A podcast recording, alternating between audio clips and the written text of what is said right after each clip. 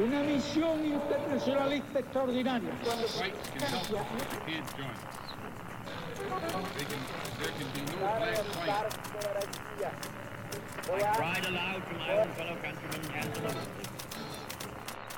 Sua rádio da história.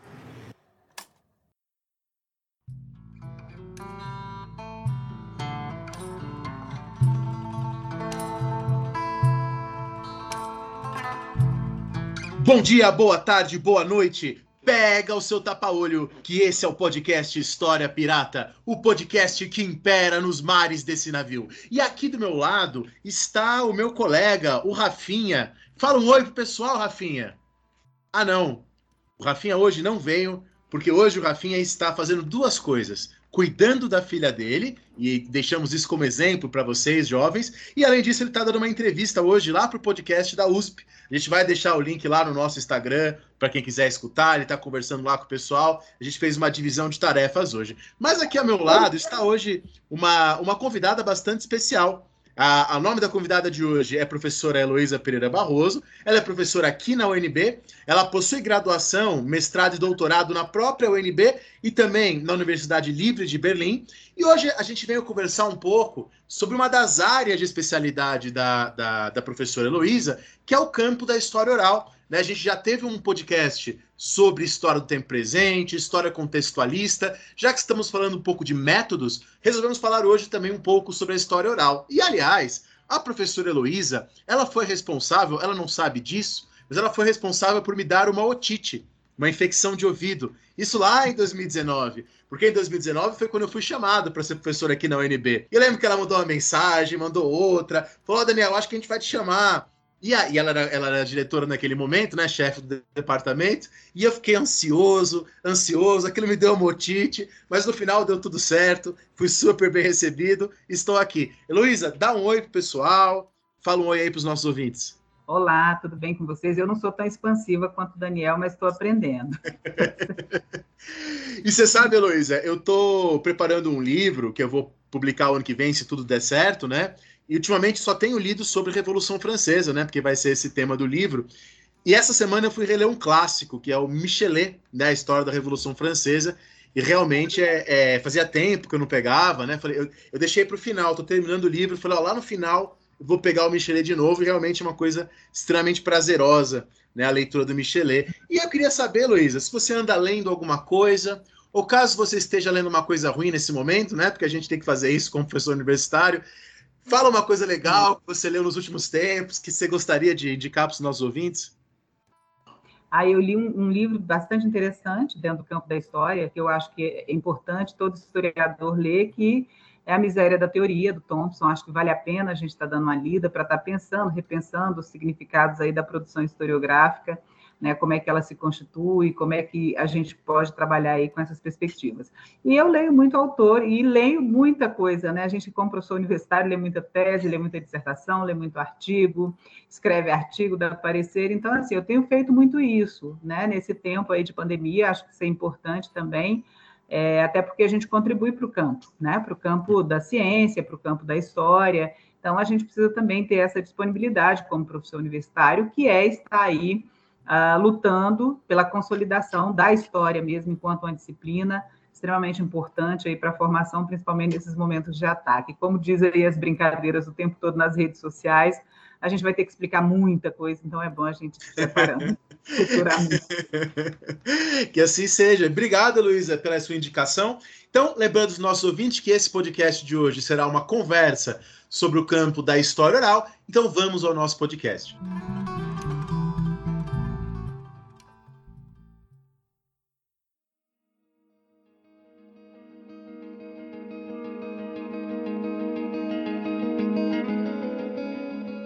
Bom, Heloísa, vamos começar pela primeira questão, né? Que eu acho que cabe a quem está escutando. O que é a história oral? Como, é, como definir esse campo que é tão importante, né? Eu conheço muitos alunos, colegas que trabalham, já trabalharam com isso. Ele está em diálogo, né, com a história do tempo presente, que nós vimos dois podcasts atrás. O que é a história oral? Como é que se consolida isso? Como definir? Eita, pergunta difícil, pergunta capciosa. Né? Então, assim, dependendo do autor, eh, você vai ter muitas definições do que é história oral, né? Você vai ter definição de história oral enquanto um método, você vai ter a definição de história oral enquanto uma metodologia, você vai ter a definição da história oral enquanto uma técnica, né? E você vai ter a definição da história oral, que é a que eu mais gosto, enquanto um campo de conhecimento. É, dentro dessa, mas ela não deixa de ser as outras coisas também. Basicamente, o que, que a gente faz? A gente trabalha com oralidades. É, muita gente acha que a produção de história oral é a produção de uma entrevista, né? Você chegou lá, fez a entrevista, você fez história oral.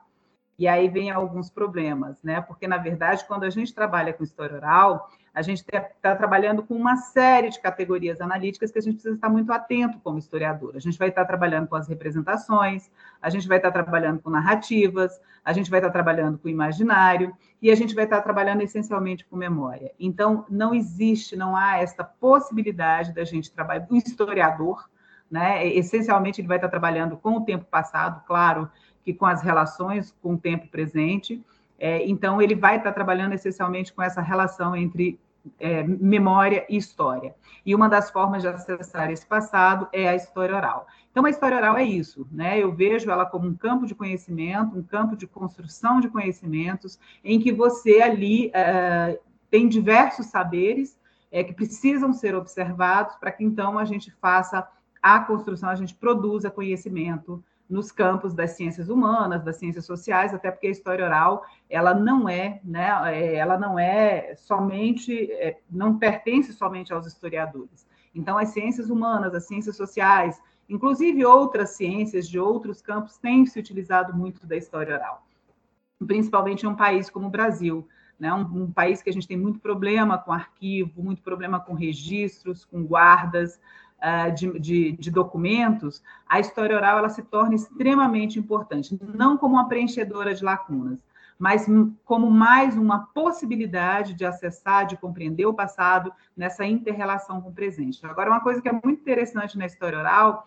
é que não se faz o acesso ao passado sem pensar em perguntas feitas no tempo presente. Então, essa relação, essas relações temporais, elas são muito profundas quando a gente trabalha com a questão da história oral. Então, a gente precisa estar muito atento às temporalidades e aos contextos sociais. O que eu vejo é que, assim, quando as pessoas dizem, ah, eu vou trabalhar com história oral, produzir uma entrevista, e tem se colocado muitas vezes, né, uma coisa que eu corrijo muito os meus alunos. Eles tomam é, essa perspectiva das ciências de buscar uma verdade, eles acabam trazendo o relato como se fosse a expressão da verdade. Muita gente acaba fazendo trabalhos apenas descritivos. E história oral é muito mais do que isso, né? Não nos interessa somente o conteúdo do relato, mas nos interessa a forma como o relato é produzido, quais são os sentidos que atravessam aquele relato, por que, que ele foi feito daquela forma e não de outra forma. Então, para a gente, toda narrativa né? A narrativa é, é tão importante, a sua produção, a forma como ela é produzida, quanto o conteúdo. E aí a gente vai cruzar né, de forma é, é, com outras fontes, a gente necessita fazer cruzamentos com outras fontes, a gente precisa fazer uh, toda essa perspectiva conjuntural de onde o relato se deu, por que ele se deu e por que, que ele foi feito dessa forma. Comumente, às, às vezes, a gente faz uma entrevista com, com alguém né? Eu tenho essa experiência, eu fiz um trabalho com uma pessoa, é, um grupo, uma pesquisa que eu faço desde que eu entrei na Universidade de Brasília, desde o ano de 2012. Aliás, eu entrei em 2011, mas essa pesquisa eu comecei em 2012. É, e aí essa pessoa eu já entrevistei ela umas quatro vezes. Cada vez que eu entrevisto, é, embora o conteúdo né, tenha ali repetições de conteúdo, você tem formas diferentes, você perpassa, ela atribui sentidos diferentes às falas que ela está ali colocando. Cada vez você tem uma surpresa diferenciada. E a história oral é uma coisa muito interessante, por quê? Porque ela derruba as nossas pré-noções. Se você for fazer um trabalho com história oral, né, naquela perspectiva que você vai com o seu roteirinho definido, todo arrumadinho, com suas hipóteses já ali todas consolidadas, você vai ter problema, né? Porque a história oral ela te coloca como se fosse um barco é, sem rumo, né? O rumo quem vai dando é, o, é a narrativa não é nem não é somente o entrevistado, mas é a narrativa. Quando a gente diz que é a narrativa, por quê? Porque dentro dessa produção narrativa você tem diversos significados, significados culturais, significados sociais que perpassam né, as memórias que são acionadas nessa relação entre o pesquisador e o depoente. Eu acho que história oral não dá para resumir, né, Daniel? É muito complicado. Eu acho não, é Heloísa, mas você falando essas coisas, assim, a, história oral é algo totalmente alheio, né, à minha prática como historiador, mas enquanto você falava, eu consegui pensar em muitas coisas, né? Eu acho que uma primeira coisa é, uma pessoa externa, quando escuta falar de história oral, a pessoa imediatamente pensa assim: ah, mas a história oral é afetada pela subjetividade dos entrevistados. Se eu quero fazer uma história oral da época da ditadura militar, os entrevistados vão mostrar a perspectiva deles. Mas, ora, isso acontece com qualquer documentação, né? Então, se eu sou um historiador que estuda ditadura militar e pego uma documentação, por exemplo, de um jornal da época ou de um relatório político, eu não vou achar que o jornal ou o relatório político é um reflexo daquela época. Aquilo lá é produzido por um agente, num momento, com um propósito. Então, nesse sentido, não é tão diferente. Nesse sentido, claro que em outros é, né? Mas nesse sentido, o relato é um documento analisado criticamente. Eu posso chamar de, aliás, eu posso chamar de um documento, de uma fonte, esse relato? Sim, a diferença é que assim, é, o que a gente não pode é colocar o depoente como uma fonte. Né? porque muitas vezes, porque aí você retira o caráter da subjetividade, ah, você sim. retira a forma, as formas de produção da, do relato. Então a gente tem que tomar esse cuidado. Então o que eu percebo é assim, né? É, muita gente acha que trabalhar com a história oral é mais fácil, porque você não vai ter que ir no arquivo, você não vai ter que garimpar o arquivo, você... doce ilusão, né? Porque quando você vai trabalhar com história oral, você não vai achar a fonte pronta, você vai ter que produzir a fonte. E você vai ter que criar as condições de produção dessa fonte.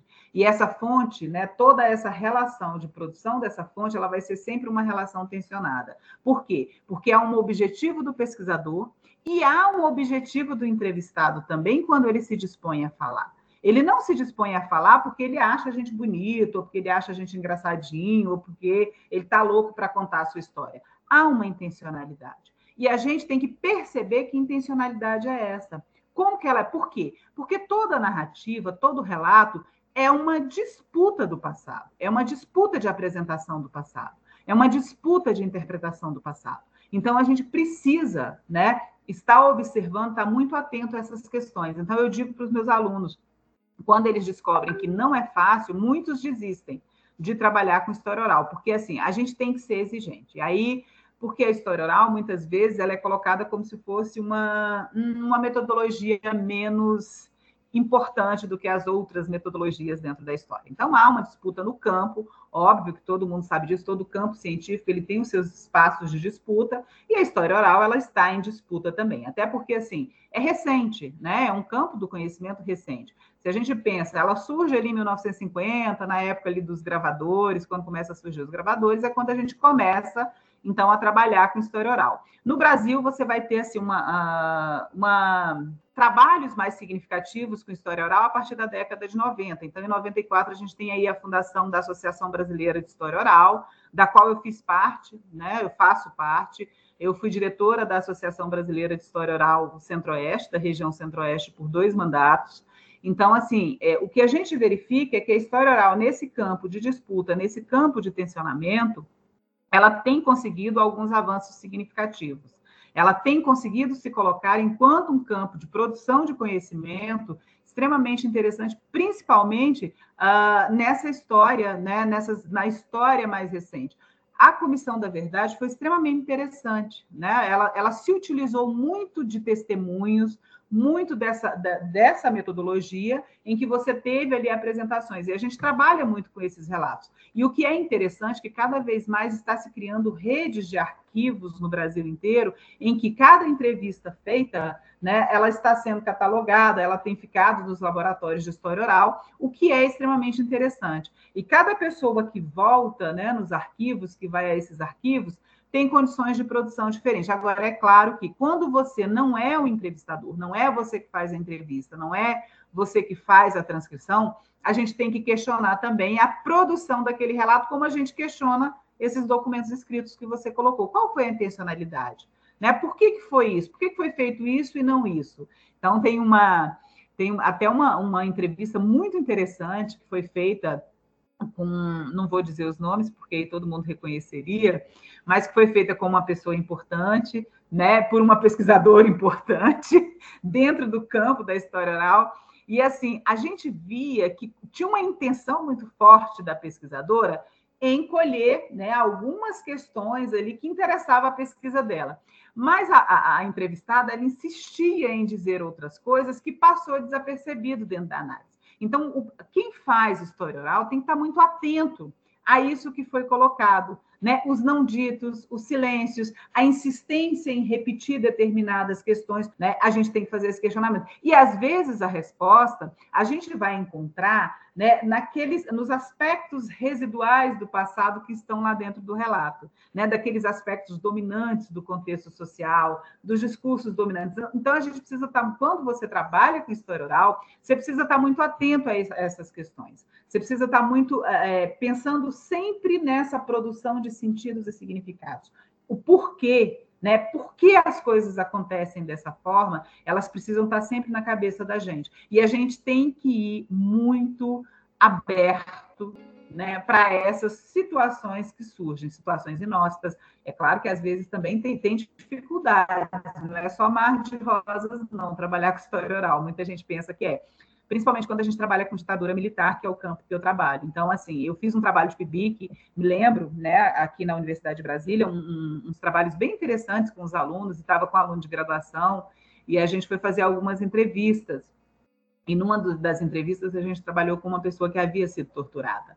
E aí, quando chegou o momento de falar na questão da prisão, da tortura, eu, assim, na hora eu percebi que eu sempre acompanho os meus orientandos é, nesses momentos de PIBIC para fazer esse tipo de entrevista, e na hora a gente percebeu que, eu percebi que a pessoa já não conseguia falar, começou a chorar, eu tive que encerrar todo o trabalho, porque a gente lida também com traumas, né, na história oral. Então, a gente tem que ter muita sensibilidade uh, daquilo que a gente está fazendo. Então, o trabalho da história oral ele é perpassado sempre subjetividade. E aí, esses dias, alguém até me perguntou, mas como é que se distancia dessa subjetividade? Por isso que a gente tem um corpus teórico, metodológico para com, com quem a gente dialoga. Eu sempre digo para as pessoas, falei, a gente tem uma esteira é, conceitual, metodológica, com a qual a gente está em constante diálogo. Mas não existe produção de história sem subjetividade. Eu, eu não acredito na neutralidade da ciência, né? Embora tenha estudado muito Weber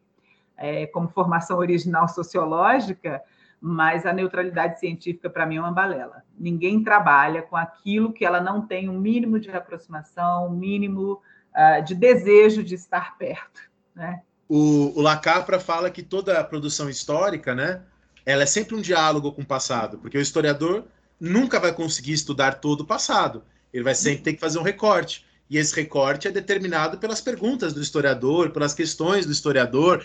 Só que eu fiquei pensando aqui, no caso da história oral, é mais interessante porque o interlocutor não está morto. Né? O interlocutor está vivo, está te colocando silêncios. Isso é muito legal mesmo de pensar. E até, Luísa, você falou desse arsenal metodológico que, que a gente recorre quando vai trabalhar com história oral. Você poderia falar um pouco sobre quais são os principais elementos, ou alguns dos principais, ou se forem muitos, pelo menos aqueles que para você são os mais importantes, arsenais teórico-metodológicos, para você lidar e produzir história oral e não ficar vítima, né, dessa subjetividade, dessa maneira mais extrema e caricata?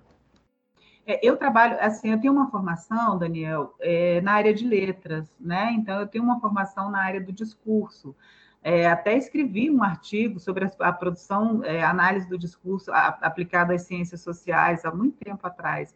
Então, assim, eu gosto muito de trabalhar com as construções discursivas, né? Então, eu, eu acho que é extremamente importante, porque a história oral, é, você tem ali a produção da fonte, você tem a produção de conhecimentos, aliados à, à, questão das categorias, né? As quais eu já até coloquei aqui, sobre... A gente trabalha muito com identidade, a gente trabalha muito com memória, a gente trabalha muito com narrativa, e dentro dessa perspectiva, eu gosto, né, eu, Heloísa, particularmente, gosto de acionar a, os elementos discursivos desses relatos, das narrativas. Então, quando eu trabalho com discursos, e gosto muito da linha francesa, então eu fico muito ali é, com Foucault, né? Eu tenho esse trabalho muito mais aproximado ali com Foucault, embora o meu discurso tenha sido, meu, meu, meu artigo tenha sido sobre o Norman Fairclough, né, é, da análise do discurso inglesa, da vertente inglesa.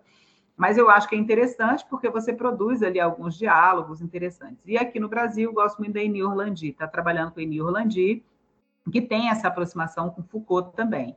Acho que o debate entre Foucault e Chartier né? Ele é um debate profícuo para a gente estar pensando algumas questões nessa, nessa dimensão do discurso, de construção do discurso histórico, né? Como é que isso vai se relacionando, como é que isso vai se produzindo, e a gente trabalha com essa produção de sentidos né, e significados, que eu gosto muito de trazer o Bronislau Baxo, que eu acho que ele é de mais fácil entendimento. E dentro disso, né, dentro dessa perspectiva da linguagem quanto essa produção de sentidos, é, eu vejo Stuart Hall extremamente presente ah, nas leituras. Eu acho que ele é fundamental para a gente estar tá pensando. E claro que assim, é, a gente precisa estar né, tá pensando também em outros autores, em, é, nessa dimensão mesmo uh, da história, dessa construção da história, como é que se constrói a história, como é que se constrói a forma de se pensar a história, principalmente dentro da história cultural.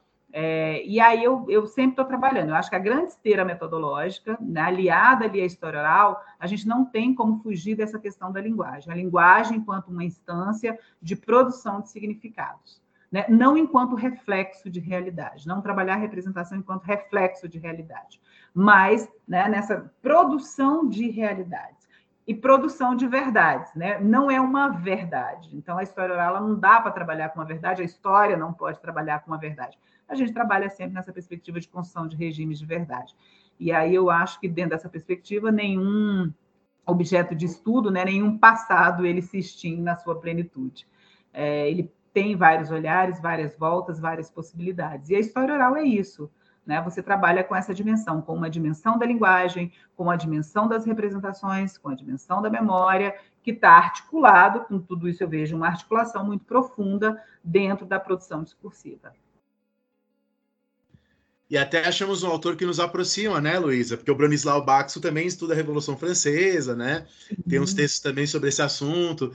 E, e, também essa questão que você colocou agora no final é algo que eu discuti bastante em metodologia, dando metodologia da história na UNB esse semestre, né? Porque é recorrente nos textos dos nossos alunos essa, essa frase, essa maneira de entender as coisas. Ah, isso ou aquilo é um reflexo da realidade, reflete a sociedade. E justamente, né, eu concordo plenamente com o que foi colocado, os elementos que estão na, na sociedade são parte da sociedade e operam a sociedade. Eles não podem ser reflexos desse algo anterior que não existe, né? Já que eles são parte dessas coisas. Agora, Luísa, você disse um pouquinho que a, o surgimento da história oral tem a ver com os gravadores, você comentou nos anos 90 o surgimento da sociedade. Você poderia comentar um pouquinho mais, com um pouquinho mais de detalhamento, sobre a história da história oral, quando exatamente que ela surge, para resolver quais questões. Lembro que o professor Matheus Gamba disse que a história do tempo presente surge após o Holocausto, sobretudo para lidar com a questão do Holocausto. Não sei se a história oral também tem alguma relação com isso. Na verdade, assim, você tem várias vertentes aí, né, em que ela vai estar trabalhando, que a história oral ela vai estar trabalhando com várias dimensões. Então, assim, ela não, não surge especificamente como uma história do tempo presente na questão do, do, do Holocausto, para trabalhar o Holocausto, mas ela surge né, é, dentro dessa perspectiva da importância, quando você tem ali todo um debate entre o estruturalismo e o pós-estruturalismo. Né? Então, ela está ali, em 50, ela está surgindo, você está trazendo o indivíduo, né, o sujeito, como produtor de conhecimento também, o sujeito simples. Você vai ter ali a escola, né, os estudos culturais que vão se apropriar muito da história oral, ali a escola de Birman, né, que vai estar tá fazendo todo esse trabalho. E claro que as ditaduras, os regimes né, ditatoriais, eles vão ser importantes para a consolidação para a consolidação da história oral. Eu vejo ali por quê? Porque muitas coisas não ficaram documentadas, até porque muita, muita, muito ali se perdeu. Então, muitos acessos a muitas questões do que aconteceu nos campos de concentração, do que aconteceu ali nas ditaduras, nos regimes ditatoriais, foram revelados por relatos, né, por testemunhos é, de pessoas que foram entrevistadas a posteriori. Então, assim, isso vai consolidar, mas a história oral ela surge com essa perspectiva, né? Você vai construindo, vai fazendo todo um debate, uma construção desse campo do conhecimento, até porque naquele momento nem é tratado enquanto um campo do conhecimento, porque a história oral ela vai evoluindo, você vai pensando, e ela vai caminhando ali junto com essa perspectiva da história cultural, né? Porque você tem ali o acesso às pessoas que não estavam documentadas na história. Então, é eu não gosto desse termo, mas aí todo mundo usa, eu vou usar também, né? Aquela coisa da história vista de baixo, é, de ver o sujeito comum como produtor de história. Esse sujeito comum, normalmente, ele não está relatado nos arquivos, né, Daniel? Ele não está relatado na documentação, a não ser depois, quando a gente começa a ratificar determinadas fontes, como a, fotografia, como as imagens, o acesso à imagem, a filme e tal, a história começa a se abrir para essas questões. Então, a história oral, eu acho que assim, a, a, a força que ela começa a ganhar né, de forma muito intensa, é a partir dos estudos culturais mesmo. Ela começa a criar ali um campo, por quê? Porque os estudos culturais, ele passa né, a considerar o sujeito comum como um produtor de história também, como um produtor de passado, como um, um, um sujeito importante na dinâmica das sociedades. Né? E aí ela vai ganhando força. E como é que você acessa esse sujeito? Ele não está no arquivo, ele não está no documento, ele não está no registro, então a forma de acessar é chegar até ele né? A forma de acessá-lo é que ele produza o relato, que ele discuta. Então, as fontes elas começam a ser produzidas pelo historiador na medida em que ele acessa esses indivíduos e esses indivíduos passam a ser né, sujeitos da história, não mais ali pessoas para serem olhadas. Né? Eu me lembro que quando eu entrei na UNB, a gente dizia assim: o sociólogo gosta muito de pobre enquanto objeto de estudo.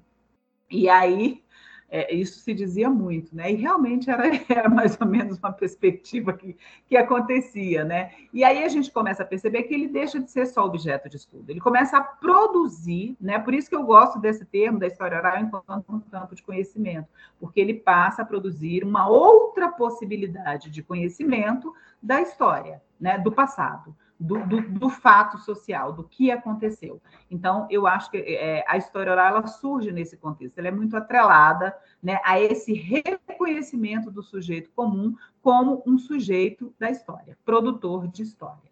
Maravilha, ótimo, né? Então, é uma maneira do sujeito comum, ou como, né, como diziam os franceses antigamente, da história vista de baixo, é, deles entrarem mesmo também como produtores das suas próprias fontes, né? É, de alguma maneira, de alguma maneira falando. Imagino, Heloísa, que e até o fato de você vir da área das ciências sociais é bastante expressivo, né? Você vem das ciências sociais, está no curso de história, mas também dá muitas matérias, né? Que é algo aqui da UNB para outras disciplinas, né? Para outros cursos. Então eu, eu imagino que a história oral, o diálogo seja muito grande, sobretudo ali com a antropologia, também com a sociologia, com o jornalismo, né?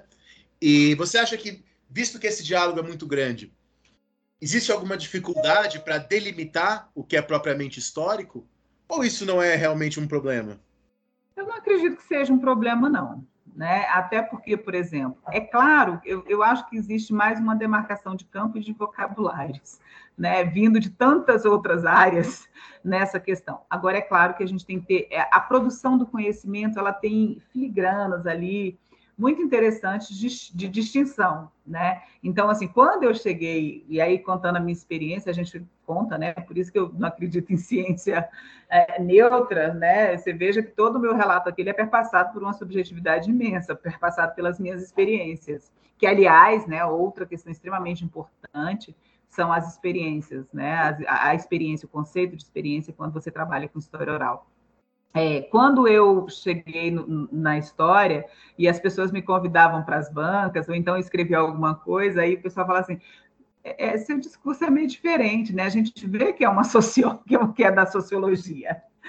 Porque tem algumas questões, porque, por exemplo, a história, né, é engraçado porque a história ela trabalha muito mais com essa a, a possibilidade da emersão da, da, da subjetividade, diferentemente da sociologia. Então, assim, quando eu cheguei na história, a gente podia falar em primeira pessoa. Na sociologia era muito complicado você falar em primeira pessoa. Se produzir ciência em primeira pessoa, assim, não, não era uma coisa muito usual. Então, a gente via aquela diferença. Né? É, eu me lembro que eu dizia muito assim: é, eu venho de uma formação, então assim, eu tive minha orientadora maravilhosa, a professora Bárbara Freitag Coani, é, ela era bem assim, é, muito preocupada com a questão dos conceitos. Então, ela me obrigou né, me obrigou a ler todos os teóricos uh, clássicos da sociologia, inclusive. Né? Eu acho que eu fui a pessoa que leu o Capital, 18 Brumário, a, a, né, todas essas questões ali, Manifesto Comunista, dentre tantos outros. Os Grundrisse eu li, é, li Durkheim, li tudo que você pensar eu li. Li Weber, os três volumão do Weber, né? bastante. Então, assim, ela, havia uma preocupação muito de você dialogar muito com os conceitos, sabe, Daniel? Mas eu acho que isso é interessante também. É, eu acho que isso é que dá uma dimensão de você dialogar com o objeto de pesquisa, né, sem que você seja manipulado pelo objeto, né? Porque a gente, o objeto, ele é vivo, né? O objeto de pesquisa ele não é morto. As perguntas que a gente faz ao objeto, elas são muito eivadas por essa estrutura conceitual. Então, acho que isso é importante. É, e na história, você tinha muito mais uma outra perspectiva. Os conceitos são importantes, né, mas eles não eram fundamentais na construção ali das relações. Então, assim, até eu aprender isso, demorou uns seis, sete anos. Para a gente, na história, o conceito costuma vir depois, né? E não depois. antes. Não antes. A gente tem que fazer ele emergir da própria fonte, ele emergir da, dos próprios debates, e não, e a gente evita ficar encaixando é, o que vem das fontes no conceito, né? É, o, é, é, as coisas a gente tenta fazer com que ele emerja mesmo, né? É, e aí, assim, eu acho que é interessante isso, sabe? Embora na sociologia também é, é, é, é muito parecido, mas a forma do trato com o conceito ela é diferenciada, né? É, é, é um texto muito mais engessado, dentro dessa perspectiva mais clássica de produção, de análise, que a história ela te dá mais liberdade, né? Eu acho que a história ela tem mais literariedade. É, assim, especificando, eu acho que ela tem uma, uma perspectiva de subjetividade, como ela lida com a questão do passado, embora o presente esteja sempre presente nas nossas construções, né, que é uma coisa assim, é, é, dialética, eu acho que a gente tem que trabalhar, não dialética no sentido de contrariedade, mas no, a dialética nesse sentido da produção do diálogo. Né? Você não produz um relato sobre o passado simplesmente para acessar o passado. Nós produzimos um relato sobre o passado diante das perguntas que a gente faz no presente. E na sociologia, não, a gente está trabalhando ali o presente com o presente, essas temporalidades Embora você possa fazer sociologia com essas temporalidades, mas é muito mais uma temporalidade, né? A gente trabalha muito, muito com essa temporalidade do tempo presente. E a história tem essa perspectiva. Embora você faça história do tempo presente, mas você está sempre acessando ali um passado, né? E fazendo esse diálogo com esse presente. Então, eu acho que é interessante é, o que mais, é, o que eu gosto muito no discurso da história é isso. E gosto dessa formação que eu trouxe da sociologia, porque eu acho que é essa preocupação. Essa preocupação conceitual, essa preocupação metodológica, de você estar tá sempre, é, não estar tá dizendo as coisas sozinhas, mas procurando sempre estabelecer esses grandes diálogos. Sim, até porque, se por um lado, uma coisa interessante dos historiadores, essa flexibilidade, liberdade, da gente misturar vários métodos, às vezes, numa mesma análise, em contrapartida, é um erro comum, né? A gente, inclusive, tem essa briga lá na pós-graduação de alunos quererem fazer trabalhos dispensando a metodologia, né? E como a gente sabe, ao, ao dispensar a metodologia, na verdade, você está usando uma metodologia geralmente de má qualidade, né? Algo do tipo. Então, acho que isso é muito interessante. Eu sei que você precisa ir embora, Heloísa, daqui a pouquinho, mas uma pergunta que eu fiquei curioso, é, se for possível responder, claro, é como é que vocês trabalham essa noção de experiência? Porque isso é um, é um, também um problema espinhoso para os historiadores, né? Eu, no, de novo, no curso de metodologia, eu passei para os alunos os trabalhos do Ankersmith, que tenta discutir um pouco a noção de experiência, mas enfim, não me convence muito ali, embora eu acho legal. Como é que funciona isso um pouco, a noção de experiência para vocês? É, a noção de experiência ela, ela é associada à questão da memória. Né? A gente trabalha muito essa perspectiva de que não há uma experiência única, há experiências. Há experiências vividas que são produzidas e elas são lidas a partir da narrativa posta pelo sujeito, pelo entrevistado. Como que essa experiência ela vai surgir? Como é que ela vai emergir dentro do relato? A partir da forma né, como esse relato vai sendo constituído. Então, você tem uma experiência do relato e uma experiência de memória que se coloca. Eu gosto muito do Benjamin, né?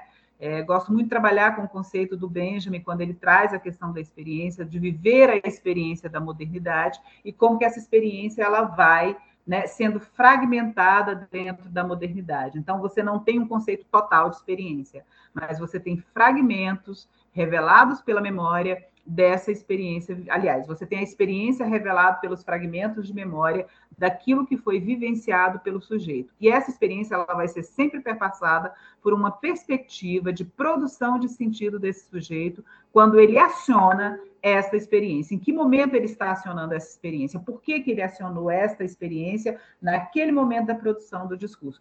É, eu não vejo, Daniel, o grande problema é assim, eu não vejo você trabalhar um, um conceito isolado. Porque o, o, grande problema é que as pessoas, ah, eu vou trabalhar só com experiência. Aí fala, ah, não vou trabalhar com memória, não.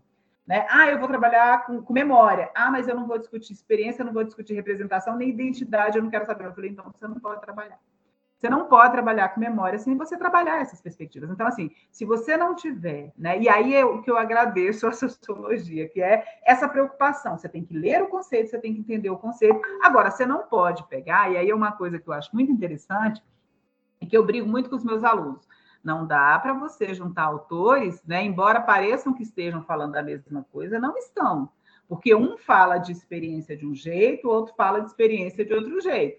Né? Eu me lembro da questão, por exemplo, de é, memória e identidade. Então, você tem o Joe Candle, que trabalha, por exemplo, muito na perspectiva da produção do indivíduo.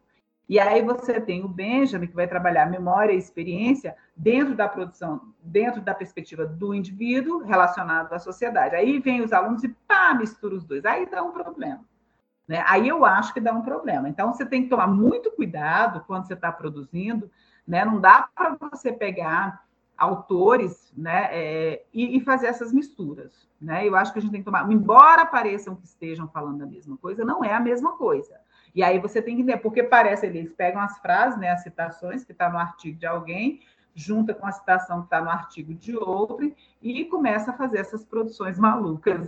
Então, assim, eu acho que a gente tem que tomar cuidado essas perspectivas eu acho que a gente tem que tomar cuidado. Então, eu acho que é isso, né? Quando você vai trabalhar com uma coisa, você tem que eleger ali os seus autores, ler, conhecer bem estes autores, ver os diálogos que foram produzidos, leia o autor no original, eu acho que é sempre importante. Não lê quem lê o autor, porque quando você lê quem lê o autor, você está lendo a interpretação do outro.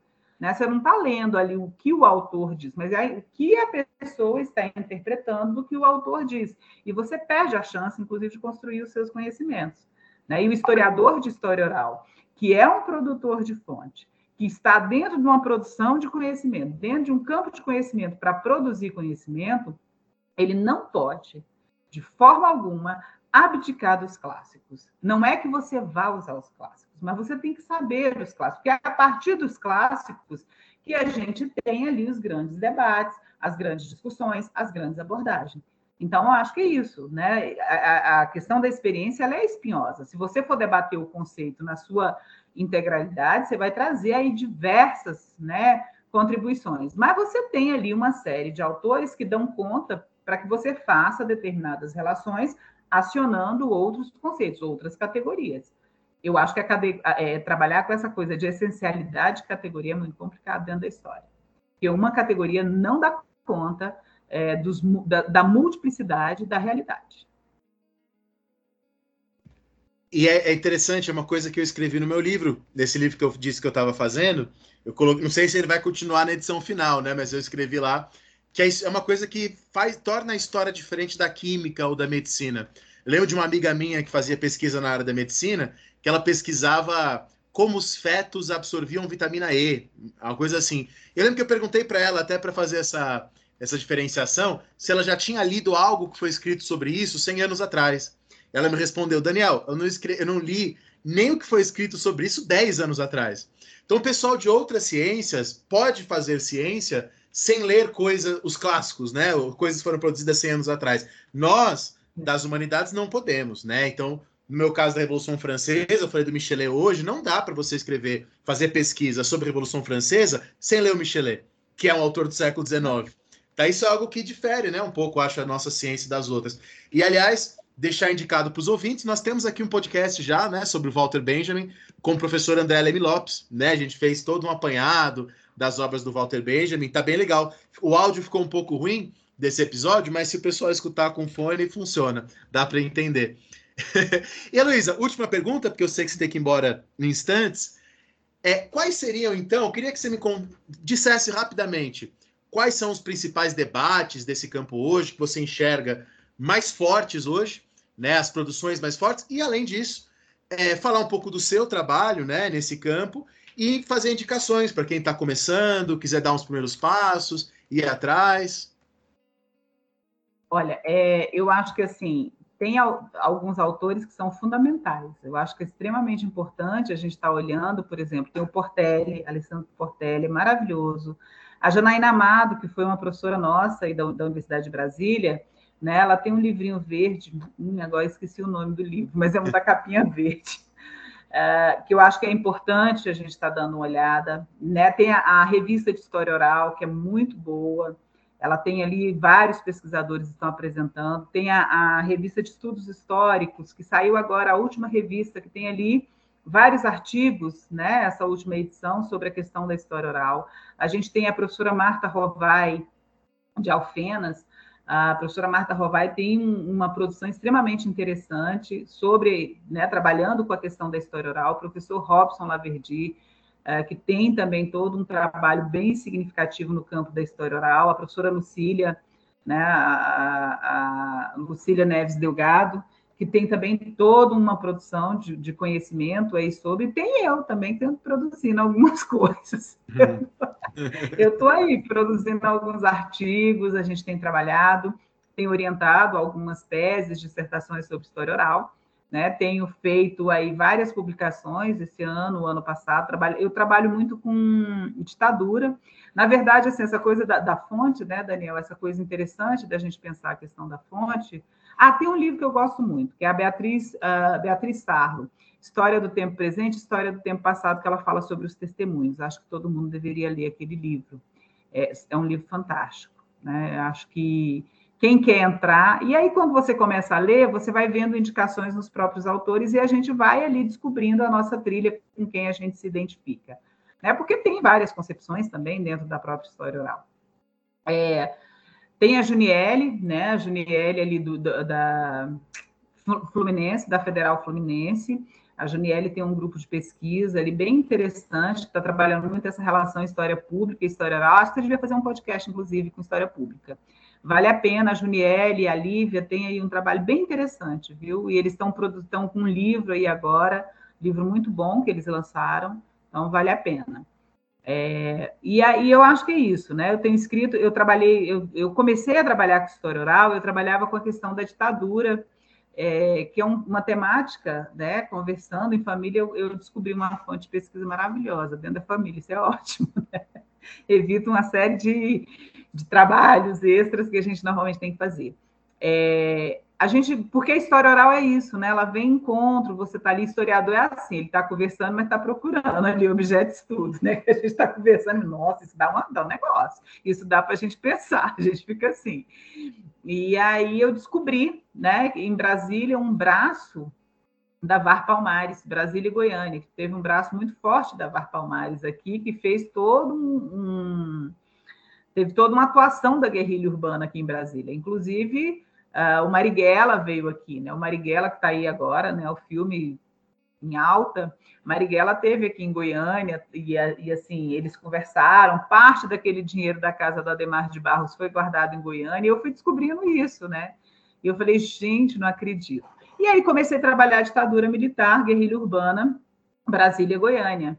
E dentro desses relatos que a gente ia fazendo, foi fazendo, foi fazendo, começou a surgir muito forte a questão das mulheres. Como é que eram as mulheres na guerrilha, o que, que elas faziam, né? E aí, muitas vezes, colocava, ah, a gente fazia umas coisas lá, mas não deixava a gente fazer outras, tal. Eu falei, gente, olha que absurdo. E aí foi quando eu entrei na questão do gênero, né? Discutir o papel da mulher no processo de guerrilha urbana. E aí, assim, vocês vejam que a própria fonte, né, a produção do relato, não era o que eu estava buscando, e dentro daquela perspectiva, dentro da produção do relato, a forma da produção, o que era, que se insistia em falar, você apareceu ali uma coisa que precisava ser trabalhada, né? Que precisava ser olhado pelo historiador, porque o historiador precisa ter essa sensibilidade. E aí a gente, eu comecei a discutir, né, a questão dos papéis, a questão de gênero dentro da guerrilha. E hoje, fundamentalmente, eu tenho discutido muito nessa perspectiva e tenho encontrado coisas muito interessantes né, reveladas ali pela fonte, e quando você vai fazer toda essa leitura, esse contrabalanço aí com, a, com as bibliografias do período, né, com os outros olhares, com outros pesquisadores, você vê ali que tem alguns diálogos muito interessantes, muito importantes. Então, a história oral é isso, ela não está fechada, não é sozinha, você não produz história oral sozinha, por história oral pela história oral. Né? Você precisa dialogar, você precisa conversar com outras fontes, com bibliografias. É, não dá para você dizer eu vou trabalhar só, não vou trabalhar história política, vou trabalhar com história cultural. Não, história oral ela precisa até porque eu não acredito nessas separações, né? Eu acho que é uma separação muito mais é, didática, né, do que de fato ela exista. E aí a gente tem trabalhado dentro dessa perspectiva. Então, eu, hoje eu estou trabalhando essencialmente com essa questão. E dentro dessa produção de relato, para você ver, olha o que, que acontece, né? Eu comecei a verificar toda uma discussão é, de pessoas da questão do envelhecer, do processo de envelhecimento. E aí eu falei, gente, mas não tem como eu deixar de falar disso, o que, que é um envelhecimento tal, porque sempre a pessoa me colocava assim, ah, quando eu era jovem, porque agora que eu envelheci, quando eu era jovem, sabe essa contraposição? Foi uma coisa muito interessante. E aí eu acabei escrevendo um artigo diante disso, né, uma coisa que eu quero agora também é, me aprofundar, porque na verdade, quando a gente trabalha com relato, normalmente é com pessoas mais velhas, né? Então, a gente tem também a questão da produção da velhice, a produção do, do ser velho, do indivíduo velho, né? como é que ele vai perpassando ali determinadas representações na sociedade. É isso que eu estou fazendo ultimamente, Daniel, pensando, discutindo, lendo muito sobre essas questões.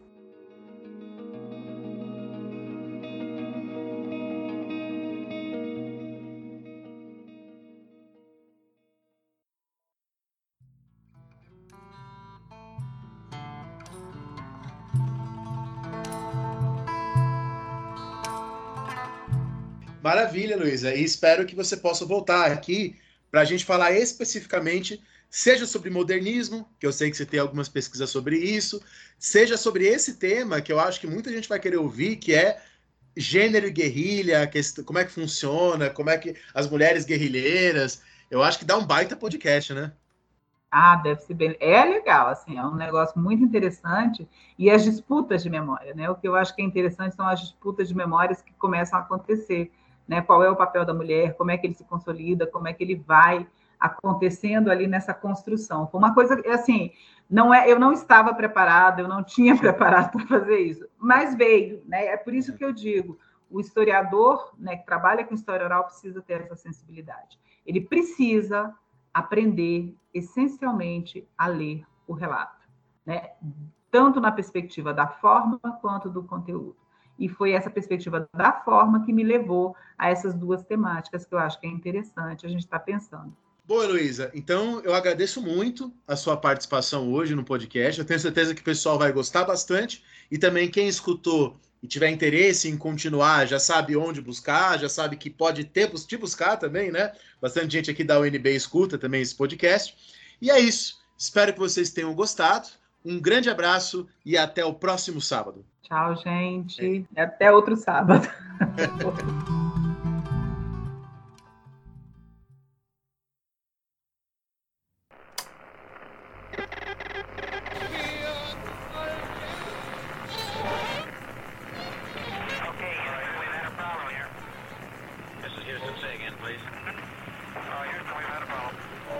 Una misión internacionalista extraordinaria.